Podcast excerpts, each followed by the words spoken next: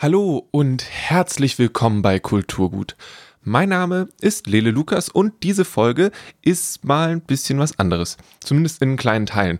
Und dass wir nochmal einen Blick auf den Deutschen Buchpreis werfen, das ist altbekannt. Das machen wir jetzt schon seit mehreren Folgen. Das ist jetzt auch das letzte Mal. Der Preis wurde schließlich verliehen. Und danach kommt das, was ein bisschen anders ist. Ilona Hartmann liest aus ihrem Buch Land in Sicht und beantwortet danach ein paar Fragen. Die Lesung und das Gespräch mit Ilona Hartmann wurden vor einigen Monaten aufgenommen und vielleicht habt ihr sie auch schon als Video auf unserem Facebook-Kanal gesehen. Aber wenn nicht, Jackpot.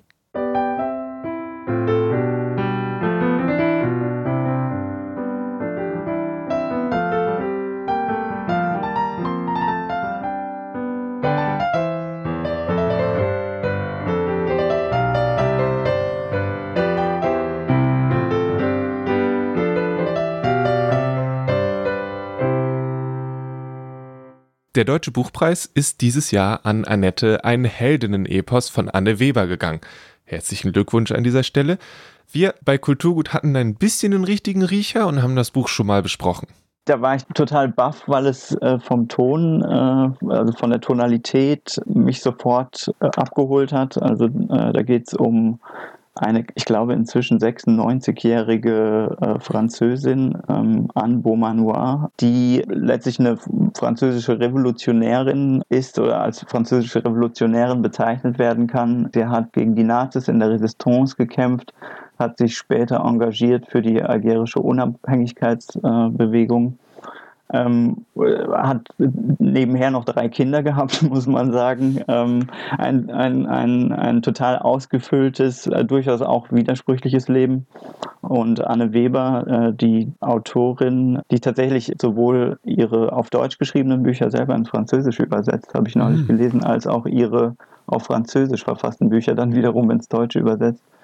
Ähm, ja, hat ihr letztlich so ein, in, in diesem Epos, was ich toll finde, weil das Epos ja tatsächlich eigentlich eher eine männlich konnotierte Form ist, hm. ja, ein Denkmal gesetzt, das mich äh, ziemlich beeindruckt hat. Übrigens auch eine ganz, ganz schöne Einbandgestaltung. Ich glaube, Pauline Altmann hat das gemacht für den Mattes und Seitz Verlag.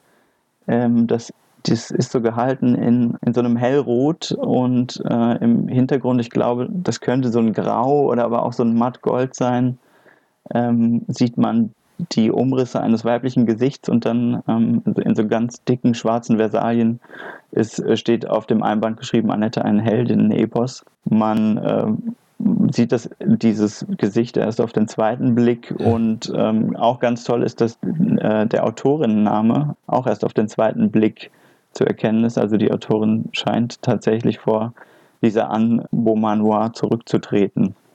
Ist es dann so eine Mischung aus fiktiv und tatsächlich Historie oder ist es am Ende eigentlich mehr Fakt als Fiktion, wenn man das jetzt so sagen kann? Das ist ja immer so eine Frage. Ich würde sagen, ähm, das ist durchaus, also sie, äh, Anne Weber hat sich ihre Biografie zu Händen genommen und hat äh, diese Dame äh, getroffen und mehrere Interviews mit ihr geführt. Das ist durchaus faktenbasiert. Das Tolle ist, dass sie zwischendrin immer wieder Passagen einbaut, wo sie äh, dieses Leben, ihre Handlungen kommentiert, aber auf eine sehr dezidierte Art und Weise. Also sie versucht tatsächlich, weil eben auch so ein Leben, äh, das sich so komplett dem Widerstand oder wie sie auch immer sagt, dem Widerstehen widmet, ähm, weil das so schwer zu fassen ist, und weil das eben auch mit sehr vielen Widersprüchen einhergeht, äh, kommentiert sie da. Manchmal ist das ironisch, ähm, manchmal ist das zweifelnd, äh, aber es ist tatsächlich eine Geschichte, die sich sehr stark an den biografischen Fakten von Annette Beaumanoir orientiert. Was mir nach dem Gespräch mit Gibran gar nicht so bewusst war, ist, dass das Buch tatsächlich wie ein Epos geschrieben ist ich bin jetzt wahrscheinlich der Letzte, der das feststellt. Alle anderen haben das schon lange diskutiert, das Feuilleton dadurch darüber gelesen und so weiter und so fort. Aber Verse hätte ich hier wirklich nicht erwartet. Das ist aber ziemlich, ziemlich cool.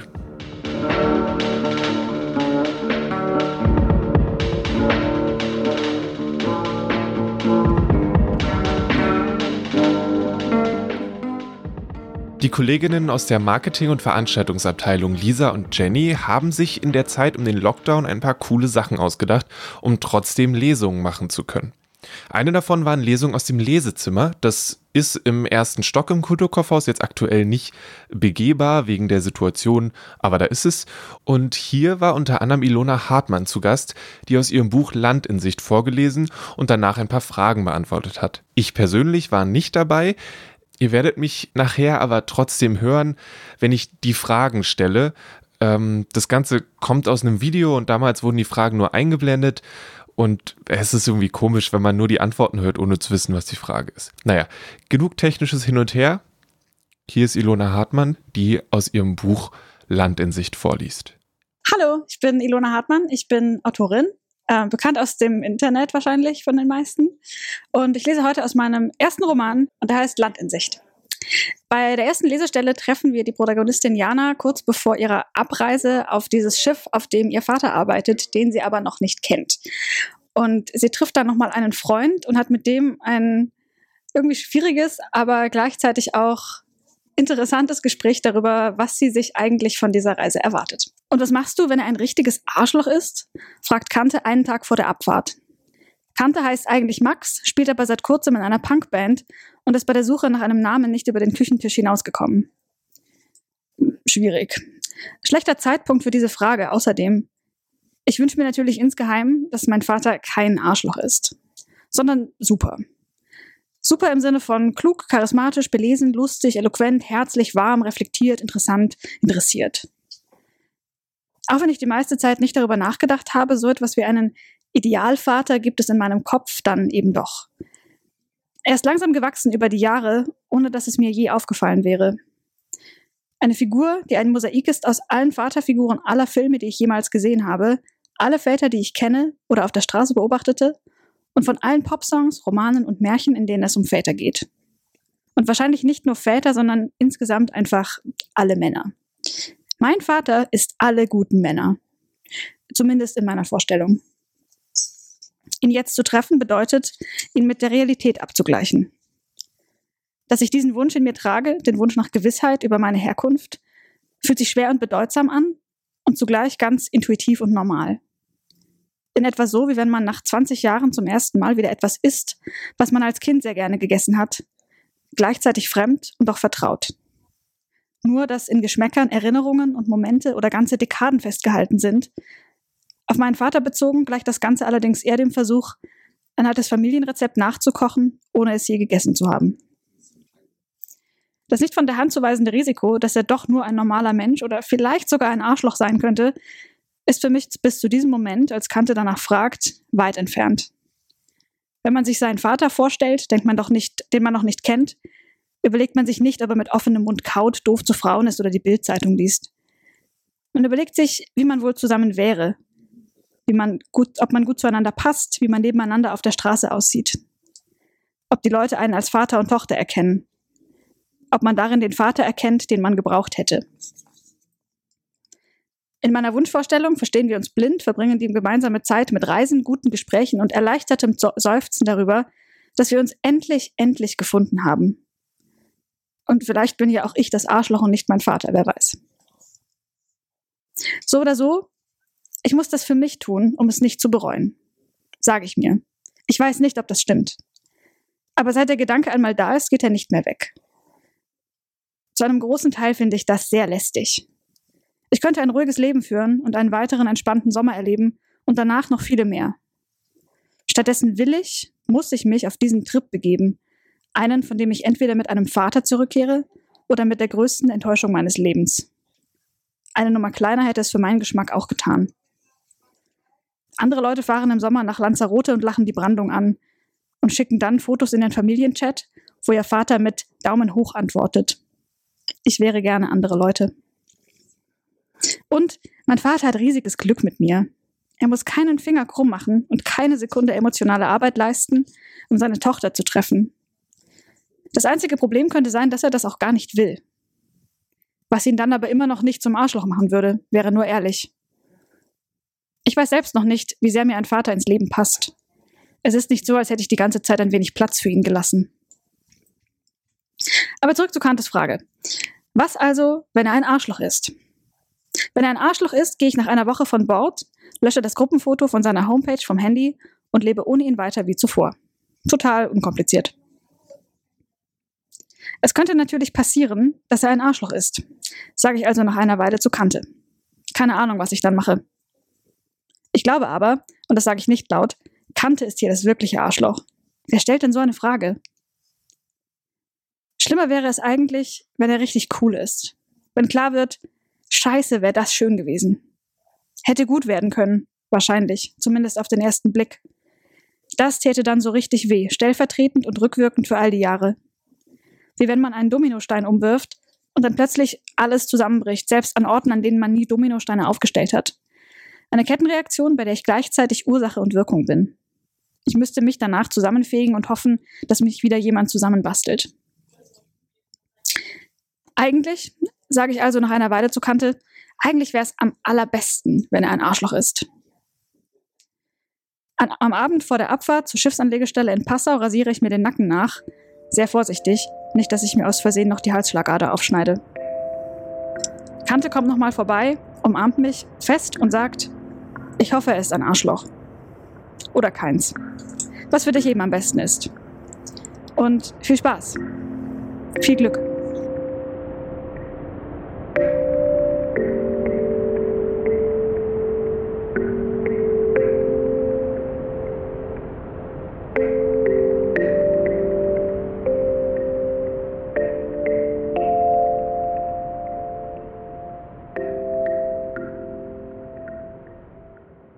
Äh, genau, ich würde einfach mit der zweiten Lesestelle weitermachen. Genau. Äh, es ist für Jana der erste Tag auf dem Schiff und sie beschreibt so ein bisschen, wie es da aussieht und wen sie da in den ersten Minuten so trifft. Im Inneren des Schiffs ist es dunkel und kühl. Bordeaux-roter Marmorboden, goldene Handläufe an den Treppen. Links von mir sitzt hinter einem Tresen eine Frau mit einer schmalen Lesebrille.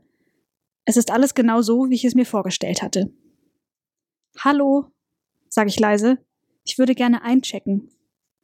Die Rezeptionistin, auf deren Namensschild Ivanka steht, blickt mich über den Brillenrand aufmunternd an. Willkommen an Bord. Das hier müssen Sie noch ausfüllen. Sie schiebt ein Klemmbrett mit einem Formular und einem Kugelschreiber über den Tresen. Mit klammen Fingern greife ich danach und trage zittrig einen Namen ein, von dem ich hoffe, dass es meiner ist. Jana Bühler, wahrscheinlich 24 Jahre alt, wohnhaft irgendwo, Adresse vergessen. Den Rest weiß der Personalausweis, den ich auf Nachfrage aus der Tasche angle. Auf einen Decknamen habe ich verzichtet. Ich glaube nicht, dass der Kapitän Einsicht in die Passagierlisten hat. Hier, Ihr Kabinenschlüssel. Im winzigen Vorraum des WCs bleibe ich im Spiegel stehen. Ich sehe aus wie eine schlechte Party. Mein Gesicht ist fahl und auf den Wangen haben sich unregelmäßige rote Flecken ausgebreitet. Ein Schweißfilm glänzt über der Oberlippe, auf der Stirn und dem Nasenrücken. Bisschen so wie jetzt gerade bei mir. Seit ich an Bord bin, habe ich verlernt, mich wie ich zu verhalten. Damit hatte ich gerechnet, aber natürlich auch ein bisschen gehofft, falsch zu liegen. Über die Lautsprecheranlage ertönt eine Durchsage. Liebe Gäste, wir legen in 30 Minuten ab. Ihren Kabinenschlüssel erhalten Sie an der Rezeption. Bitte finden Sie sich in 15 Minuten im Salon auf dem Oberdeck zur Begrüßung ein. Vielen Dank. Wie ferngesteuert gehorche ich. Der Salon, ein langer Raum mit niedriger Decke, vielen Plastikpalmen und absurd vielen Säulen, füllt sich nach und nach mit Gästen. Ich stelle mich ganz hinten an die Wand und blicke auf ein Meer silberner und kahler Köpfe. Das monotone Surren der Deckenventilatoren, das sanfte Schlurfen der Schuhe über den Teppich und das gedämpfte Murmeln der Reisegruppe beruhigen mich. Zum ersten Mal wird mir bewusst, die sind alle mindestens so alt wie meine Großeltern. Die einzige Ausnahme ist ein junges Paar um die 50.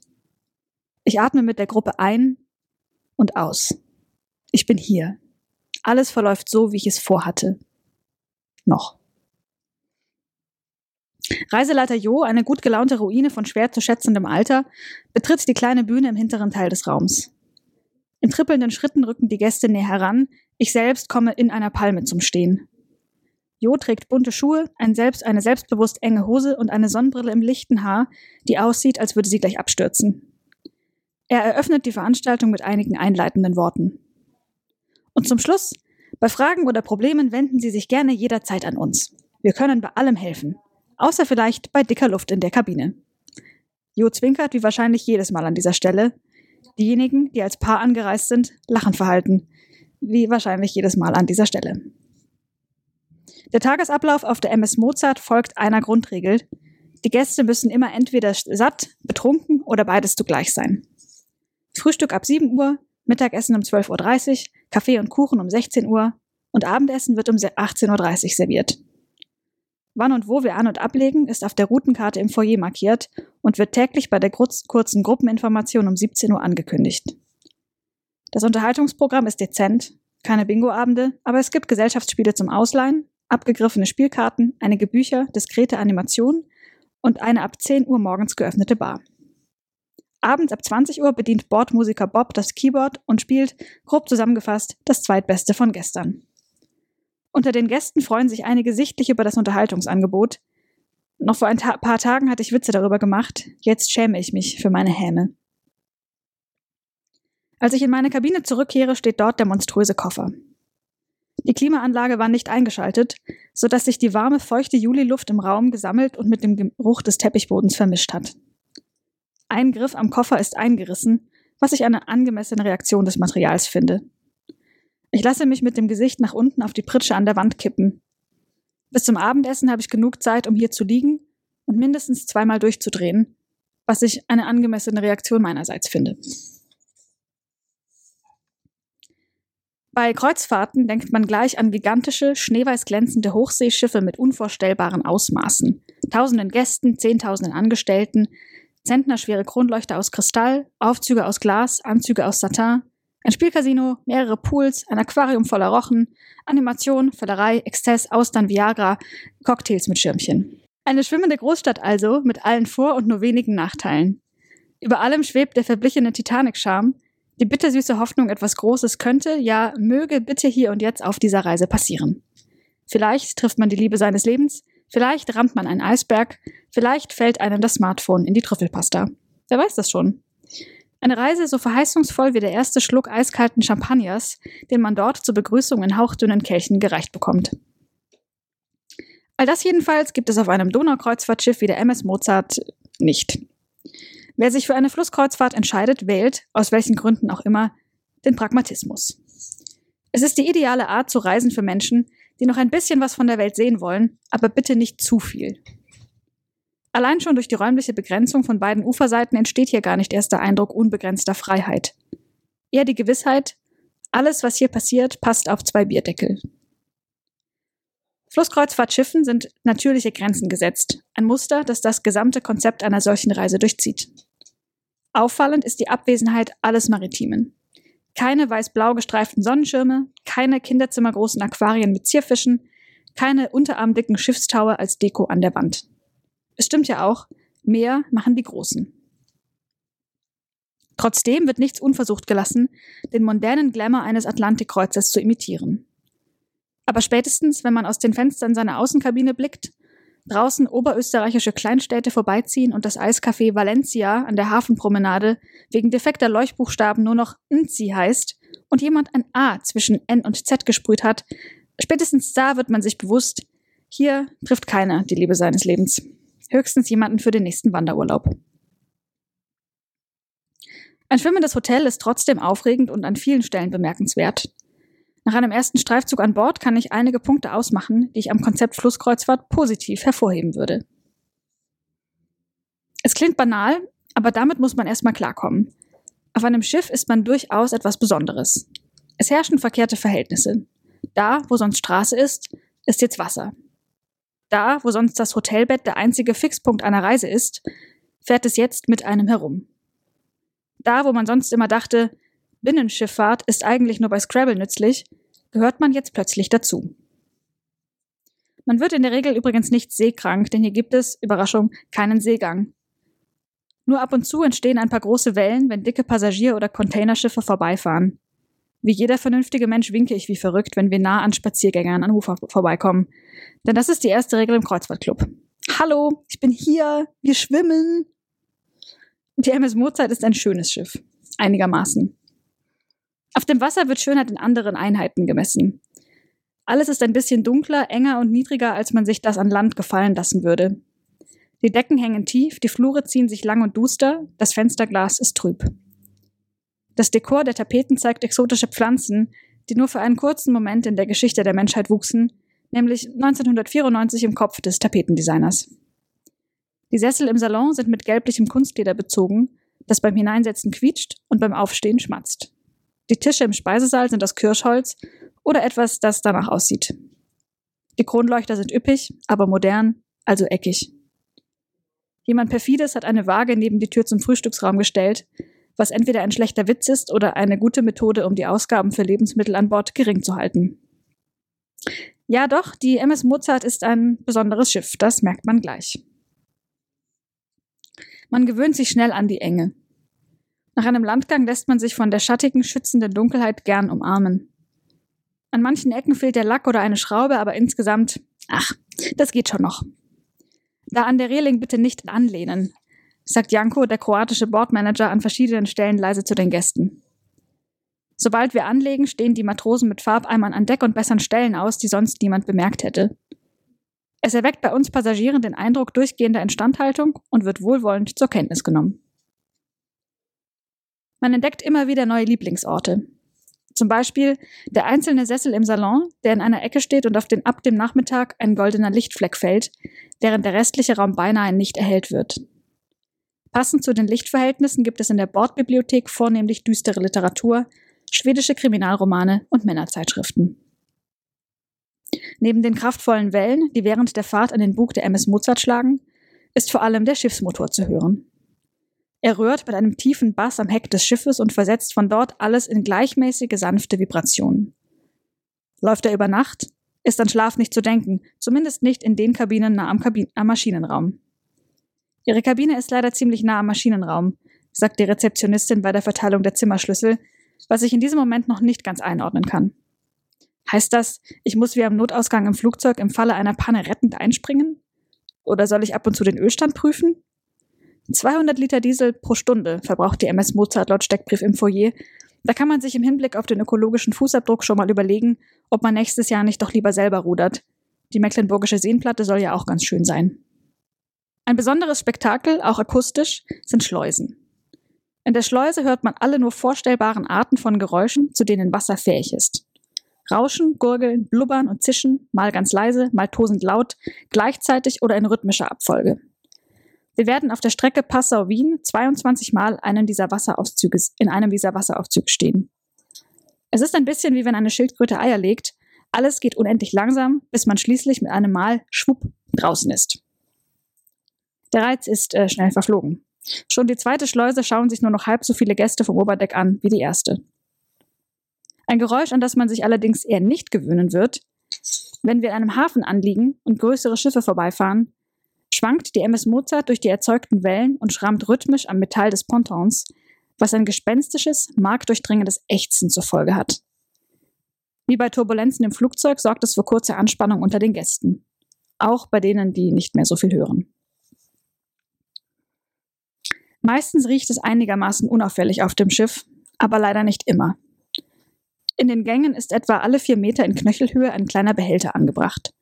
Darin befindet sich eine zäh gelbliche Flüssigkeit, die alle 20 Minuten automatisch mit einem Sprühstoß in die Luft abgegeben wird.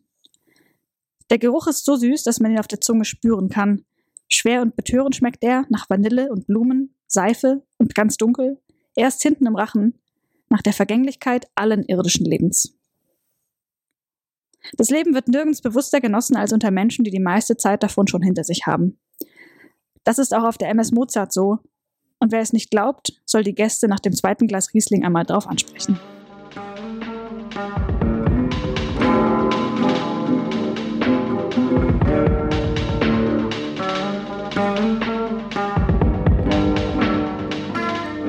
Die ähm, dritte Lesestelle ist eine Stelle, da hat äh, Jana ihren Vater schon kennengelernt. Sie hat Milan schon getroffen, den Kapitän. Allerdings ähm, weiß er noch nicht, dass er ihr Vater ist. Und sie weiß irgendwie auch nicht so genau, wohin mit sich. Also sie haben sich äh, verabredet äh, am Abend, um in Linz, wo gerade der Landgang ist, äh, sich zu treffen. Um acht stehe ich freundschaftlich am Steg. Es ist immer noch zu warm für eine lange Hose, was ich mit einem übergroßen Hemd kompensiere, so dass es jetzt aussieht, als trüge ich gar keine Hose. Die anderen Gäste wurden bereits direkt nach dem Abendessen mit Reisebussen, mit Reisebussen in die Linzer Innenstadt gebracht, wo sie jetzt eine Rundfahrt mit Jo in der historischen Stadtbahn machen. Milan trägt ein leuchtend rotes Sakko aus Samt und ein weinrot gemustertes Hemd. Sein Parfüm schiebt er wie eine Bugwelle aus Moschus vor sich her. Er begrüßt mich mit einem Wangenkuss und winkt dem Taxi, das er vorab bestellt hat. Ich drücke mich auf der Rückbank gegen das Fenster und atme gegen die Scheibe. Als wir auf dem Marktplatz ankommen, ist der noch immer belebt und voller Menschen, die diesen Sommertag am kleinen Finger festhalten. Es ist die Uhrzeit, zu der die letzten Familien und Touristen über den Platz bummeln, aber sich auch schon die ersten Jugendlichen aus den Randgebieten mit Tretrollern am Brunnen treffen, um dort aus großen Plastikflaschen Energydrinks mit Wodka zu trinken. Der Geruch von warmen Pflastersteinen, frischen Eiswaffeln und billigem Alkohol verfängt sich in den gestreiften Sonnenschirmen der Cafés und weht zu uns herüber. Vor einem Souvenirgeschäft erkenne ich einige Schiffsgäste, unter ihnen der stille Däne. Er ragt aus der Menge heraus wie ein Basketballer beim Kinderturnen.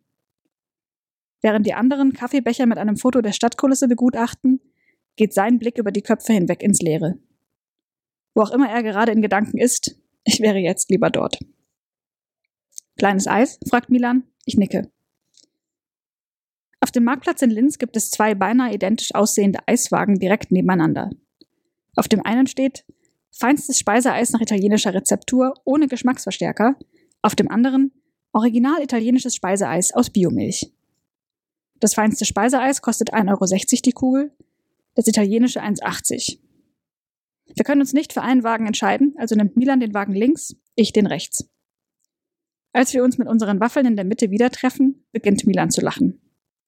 Wir haben genau dieselben Sorten gewählt, Himbeer und Pistazie. Scheiß Gene. Bevor wir an der Bar ankommen, erklärt Milan, dass die Bar eigentlich eine Spelunke ist. In eine richtige Bar gehe er gar nicht. Wer braucht schon diese ganzen Cocktails mit Gemüse darin? Ich will lieber ein ganz normales Bier, gut gekühlt und nicht zu teuer. Und wenn ich noch dabei rauchen kann, ist das doch wunderbar. Ich weiß nicht, ob die Unterscheidung zur Bar wichtig ist oder ob es eigentlich nur darum geht, dass er das Wort Spelunke kennt. Er kennt natürlich auch die Besitzerin Gitti. Sie sei eine alte Bekannte, was auch immer das heißen mag. Es könnte durchaus passieren, denke ich mit einem Mal, dass ich keine Lust mehr habe. Also auf das alles insgesamt. Es ist zu viel und zwar von allem. Zu schön, zu schlimm, zu neu, zu krass, zu nah ich hier so sitze in dieser stinkenden Bar in Linz und mich durch die Unterhaltung mit Milan brülle, der eine Anekdote nach der anderen erzählt und dann wieder von vorn anfängt. Meine Aufgabe im Gespräch ist es, zu nicken und an den halbwegs richtigen Stellen zu lachen. Milans Erzähltaktik ist zugegebenermaßen gut. Er beginnt jeden Satz mit Habe ich dir schon erzählt, wie? Aber anstatt mir dann die Möglichkeit zu geben, zu bestätigen, dass ich die Geschichte schon kenne, erzählt er sie einfach. Ungefähr so. Habe ich dir schon erzählt, wie ich einmal für eine Reisegruppe in Norwegen Kuchen backen wollte und dafür statt Moltebeeren versehentlich unbekömmliche Krähenbeeren einsammelte? Bemerkten wir erst zurück in der Hütte. Wir standen schließlich in der Küche und hatten die Wahl, 60 hungrige Gäste zu enttäuschen oder einige gastroenterologische Komplikationen in Kauf zu nehmen. Oder habe ich dir schon einmal erzählt, wie ich mit meiner Mutter zu Besuch in Warschau bei einer Cousine war und im Nebenzimmer der Pension nachts durch randalierende Gäste so ein Krach war, dass Mutter und mir nichts anderes übrig blieb, als den mitgebrachten Wodka zu trinken, in der Hoffnung, dadurch endlich in komatösen Schlaf zu fallen. Meine Mutter aber nach zwei, etwa, meiner Mutter aber nach etwa einer Stunde wieder einfiel, dass sie bereits zwei Schlaftabletten genommen hatte. Ich musste um jeden Preis verhindern, dass sie einschlief, denn wir hatten Angst, ihr Herz würde stehen bleiben. Und dann sangen wir die ganze Nacht tschechische Volkslieder. Milans Geschichten machen schon Spaß. Sie sind ungewöhnlich und manchmal so absurd, dass sie ausgedacht klingen, aber gut ausgedacht. Ich bin ein bisschen neidisch, wie viel er erlebt hat, und es bestätigt meine Befürchtung. Mein Leben ist jemand anderem passiert. Fragen stellt Milan keine. Nicht einmal nach zwei Stunden in der Bar, nachdem die Gäste an den Nachbartischen einmal gewechselt haben. Ich warte immer ungeduldiger darauf und beobachte, wie seine Augen nach dem dritten Bier langsam wässrig werden. Ich warte auf ein Zeichen und die Möglichkeit, meine Biografie durch Erzählungen an seine zu knüpfen. Dann endlich. Jana, ich rede so viel von mir. Stimmt. Stell du mir doch mal eine Frage. Gern. Also, was möchtest du über mich wissen? Und das Erste, was wir von Ilona Hartmann wissen wollten, war, wie die Idee zum Buch entstanden ist.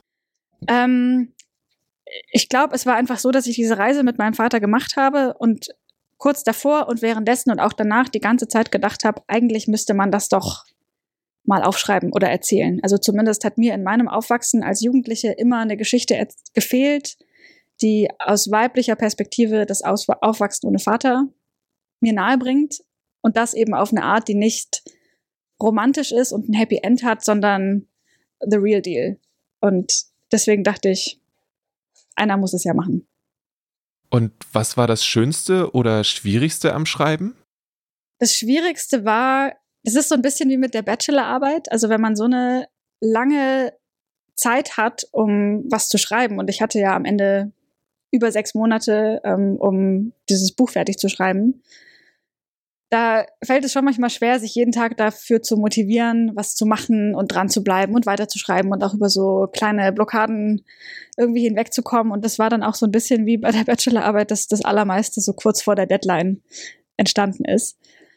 Ähm, und das Schönste passiert eigentlich jetzt gerade. Also, dass das Buch erst so richtig Leben bekommt, wo es veröffentlicht ist und wo Leute das lesen können und auch mir erzählen, was sie darin sehen oder so das weitertragen. Das habe ich so gar nicht erwartet oder kam irgendwie unverhofft. Aber das finde ich eigentlich mit das Geilste. Also zu sehen, was jetzt damit passiert. Gibt es eine Szene, die du im Buch besonders magst? Die ähm, Szene, die ich eigentlich ganz gerne mag, die ist relativ spät entstanden und die geht auch so ein bisschen, glaube ich, unter in vielen anderen irgendwie lauteren Szenen. Ich mag eigentlich die Story ganz gerne, die Bob erzählt, wie er Bordmusiker geworden ist. Die ähm, finde ich irgendwie sympathisch. Wie lange hast du an dem Buch gearbeitet? Also von erster Idee bis jetzt liegt das fertige Buch im Laden, waren es ungefähr zwei Jahre oder ziemlich genau sogar zwei Jahre.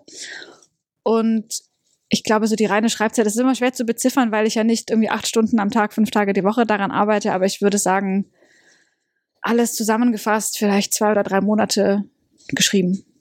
Gab es dabei irgendwelche Schreibrituale, die dir geholfen haben? Geldmangel und Zeitdruck, wenn das zählt. Gibt es für dich schon was Neues am Horizont? Nein. keine Pläne, keine Projekte. Welches Buch, was du selbst gelesen hast, war dein letztes persönliches Highlight? Mm, ich habe nochmal nachgedacht. Ich habe in den letzten Monaten dann doch so ein bisschen Lese, verpasste Leseliteratur aufgeholt und ich fand das Ende von Eddie von Edouard Louis total beeindruckend. Und das ist eigentlich auch ein, ein sehr, sehr dünnes Buch, aber wahnsinnig kraftvoll. Und das ist mir voll hängen geblieben. Und zum Abschluss, was ist dein persönliches, absolutes Lieblingsbuch? Glad you're asking, weil ich nämlich äh, neulich erst auf äh, eurem äh, Dussmann Instagram-Account die Mitte der Welt von Andreas Steinhöfel nochmal gesehen habe. Und dann ist mir eingefallen, das war einfach mein absolutes Lieblingsbuch, als ich Jugendliche war. Also mir war Harry Potter ziemlich schnell sehr egal. Und ich habe die Mitte der Welt bestimmt sieben oder acht Mal gelesen, sodass sich schon so dieser Leim gelöst hat und die Seiten einzeln rausgefallen sind. Und als ich jetzt nochmal reingelesen habe, so spaßeshalber, ist mir wirklich eklatant aufgefallen, wie sehr das meine Sprache beeinflusst hat. Die Art, wie so Figuren gezeichnet werden. Also da ist ganz viel so in die Art äh, von mir selber übergegangen, wie ich, ähm, wie ich glaube ich auch schreibe und vielleicht auch sogar ähm, empfinde. Also einfach, weil ich das so mit 15 gelesen habe und da ist man ja eh so durchlässig und so empfindsam. Und ich glaube, das Buch hat echt nachhaltig viel mit mir gemacht.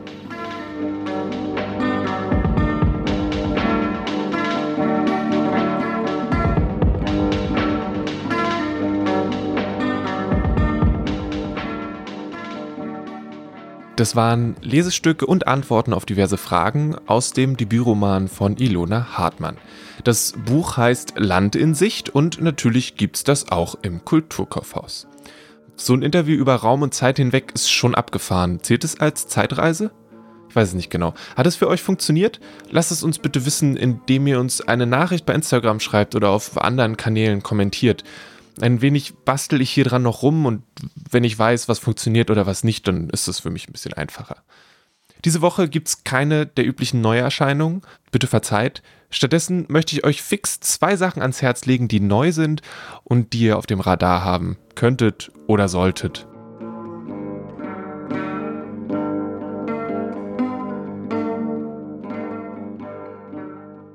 Erstens, es gibt ein neues Buch von Naomi Novik. Die hat zuletzt mit Uprooted und Spinning Silver so ziemlich alles verzaubert, was sie angefasst hat. Ähm, sind zwei sehr, sehr schöne Bücher gewesen und ist tatsächlich so, dass Naomi Novik eine der wenigen, wenn nicht sogar die einzige Fantasy-Autorin ist, bei der sich Henriette aus dem English Bookshop und ich einig sind. Also Henriette fragt mich immer wieder, hey, wie sieht's denn aus? Hast du mal wieder eine Fantasy-Empfehlung für mich? Und dann probiere ich es wieder mit einer Empfehlung. Und meistens geht es schief, weil das irgendwie nicht funktioniert. Aber bei Naomi Novik können wir uns darauf einigen, dass es gut ist.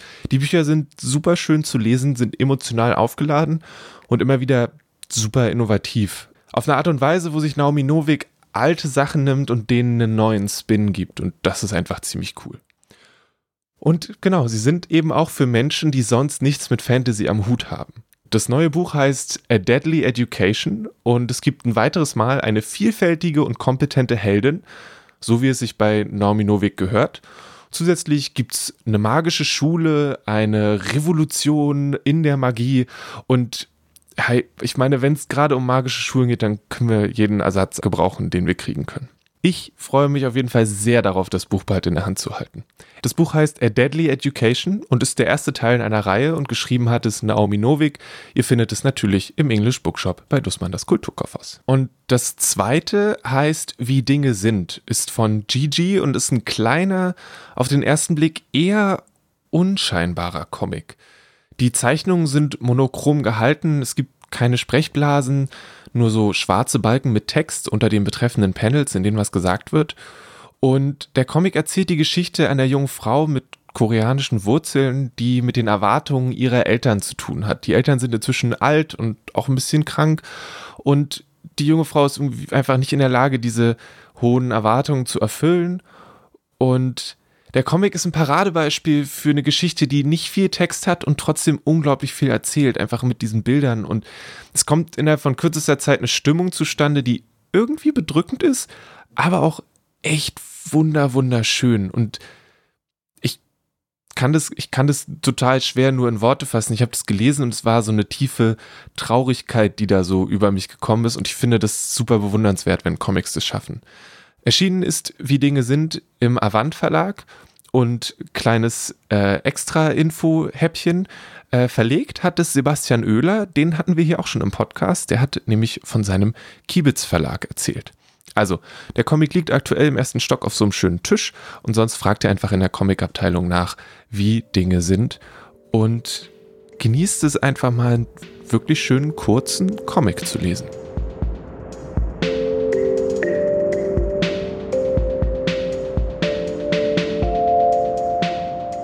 Da wären wir dann. Ein bisschen kürzer, ein bisschen anders. Wie war's? Hat's euch gefallen? Wie gesagt, schreibt uns gerne bei Instagram, bei Facebook, bei Twitter, wie auch immer, wenn ihr den Post seht. Lasst uns wissen, was ihr davon haltet. Und wie immer, das Kulturkaufhaus freut sich sehr über euren Besuch, wenn ihr aber verständlicherweise nicht rausgehen wollt oder euch nicht unter Menschenmengen mischen wollt. Es ist vollkommen okay. Ihr sollt euch wohlfühlen beim Bücherkonsumieren. Und dann bestellt gerne unter kulturkaufhaus.de oder unterstützt einen anderen Buchladen eurer Wahl. Manchmal gibt es ja auch einen um die Ecke und naja, ihr wisst schon. Mein Name ist Lele Lukas. Das hier war die 22. Folge von Kulturgut. Größten Dank an Jenny und Lisa fürs Drehen des Interviews und an Ilona Hartmann fürs Lesen und Fragen beantworten. Intro und Outro-Musik wie immer von Paul Hankinson und das Logo von Rahel Süßkind. Bleibt gesund, tragt eure Maske und lasst euch nicht ärgern. Bis nächste Woche.